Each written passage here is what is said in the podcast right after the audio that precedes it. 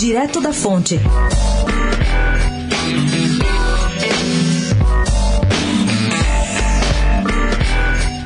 O ex-presidente Luiz Inácio Lula da Silva encomendou às lideranças do PT um plano para reposicionar o partido e as suas lideranças nas redes sociais.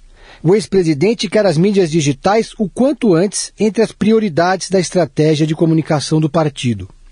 Lula pediu mais engajamento especificamente em dois pontos: na defesa do legado, entre aspas, das gestões petistas e no combate às fake news.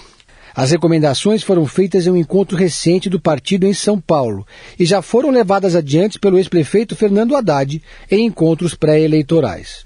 Em tempo, Lula, que volta de Roma sábado, vai a Brasília semana que vem para se reunir com a bancada petista.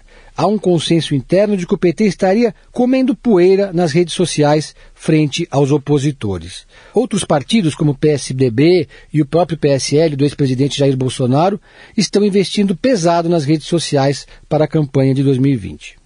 Pedro Venceslau, especial para a Rádio Dourado, direto da fonte.